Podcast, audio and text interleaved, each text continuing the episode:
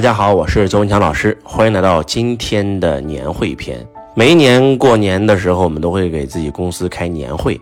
每一次年会现场，周老师颁奖都颁到手软，每一次都会颁将近六七个小时啊，占六七个小时给我们会场的小伙伴颁奖。每一个获奖嘉宾，他都会分享为什么他能够在这一年里面取得很大的结果，为什么在一个同样的平台上班，有人可能一年只能赚几万块，但是有人可以一年赚几十万甚至上百万。那区别到底在哪里呢？在我们的年会上，我们有一个同学的分享让我特别特别有感触。这个同学的名字啊叫做樊子琪。那樊子琪呢？他其实是周老师的财商导师班学员，后来呢升级周老师的福布斯学员。他的本名呢叫樊卫华，不叫樊子琪，后来改名改成樊子琪了。樊子琪他今年开出了我们的分公司，成为了我们分公司股东、分公司总裁，所以他是绝对有资格上台分享的。他分享的故事让我特别特别感触。他说我在五六年前在北京工作了十多年，自己开汽修厂，一直在亏钱，负债五六百万。在我人生最迷茫的时候，遇到了师傅。我还记得我第一次上这个老师的财商导师班密训的时候，我可以获得一对一向师傅咨询的机会。我就问师傅了，我说我应该怎么办？师傅说你的梦想是什么？我说我的梦想是要像师傅您一样成为一个超级演说家，但是我不自信，我不相信我自己，所以我只能做一个汽修工。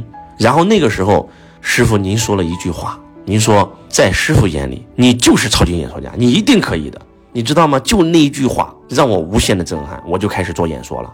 我在北京找了很多培训公司合作，我又给很多培训公司交了钱，然后就想在平台上做讲师，结果又奋斗了一年，还是没赚到钱。这个时候，我再一次来找到了师傅，我说：“师傅，我应该怎么做？”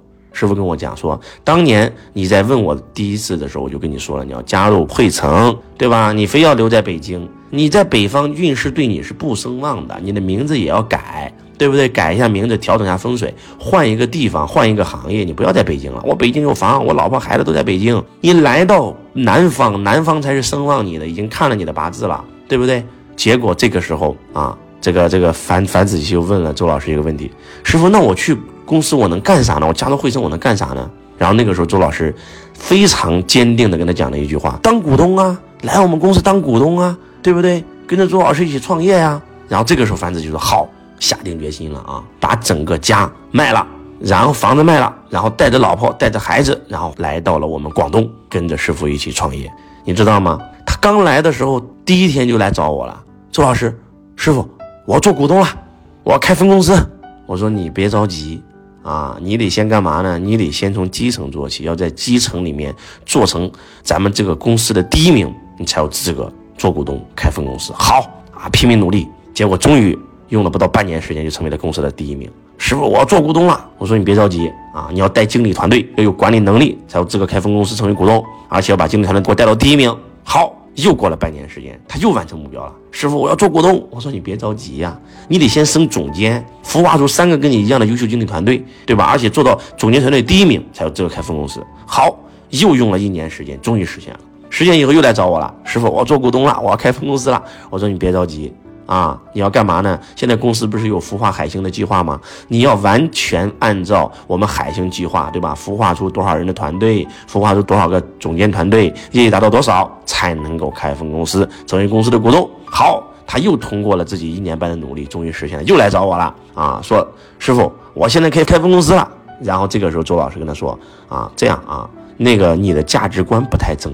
啊，对公司的价值观认同度还不太高啊，而且你的下属经常有人投诉你，所以呢，你现在回去先反思反思，等到什么时候反思好了以后，才有资格成为股东。他说好，回去开始自己反思，终于啊，在二零二二年开了属于自己的分公司。他的孩子呢，因为北京雾霾嘛，空气不太好，咱们南方靠海，空气特别特别好。孩子本来是这个经常咳嗽啊，然后呢，这个支气管也有问题，然后来到这儿以后不用看病，好了啊。然后孩子呢，在这个北京这个学校里面成绩也不太好，然后来到这儿以后，哇，全校第一名啊！两个孩子都特别特别好，身体也好了，学习成绩也好了，跟自己的夫妻关系也好了。以前跟他老婆要闹离婚，现在关系特别特别好。然后还清了五百多万的外债，在这里买房买车，实现财富自由，成为分公司股东。当他分享完这个故事以后，很多人就是听了以后就听了，但是你知道吗？他在讲这段故事的时候，其实我都已经忘了曾经我跟他说过的话了。我听完这个故事以后，我收获特别大，你知道吗？我不知道此时此刻你们听完，就是樊总讲的这个真实的案例，你们有什么样的收获？我有两个点的收获啊。第一个点的收获就是周老师在他问我他适合做什么的时候，我跟他讲，我说他想成为演说家，我说那你一定可以成为超级演说家。他自己都不相信他自己，我相信他。我那一句话给他带来了无穷的力量，你们知道吗？其实周老师真的觉得他一定能成为演说家吗？可能不一定。但是我为什么这样说呢？因为这一句话可以给他带来希望，因为这一句话可以让他更加的好。其实我们很多很多人啊，总喜欢说什么呢？说有道理的话，说那些你认为是真相的话。但是我想告诉你，有道理一点都不重要，你认为的真相也一点都不重要。你知道什么最重要吗？我们要讲那些能够让别人变得更好的话。能够让别人充满希望的话，能够给别人带来希望的话，能够引爆别人的话，你知道吗？很多人说老师，那你不是善意的谎言吗？你这不是就是？我想告诉你，真亦假是假亦真，假亦真是真亦假，真真假假假假真真，不真不假不假不真，又真又假又假又真。你告诉我什么是真的？这个世界什么是真的啊？有一个人跟你说读书可以改命运，你告诉我这句话真的假的？你相信这句话就是真的，你不相信这句话就是假的，能听懂吗？因为每个人都会证明自己是对的呀。那个认为读书不能改命运的人，读书他肯定改变不了他的命运。那个认为读书能改命运的人，那读书就一定可以改变他的命运。那你告诉我，我的命运是通过读书改变的。我告诉你，读书是可以改变命运的。你告诉我，我在说真话还是说假话呀？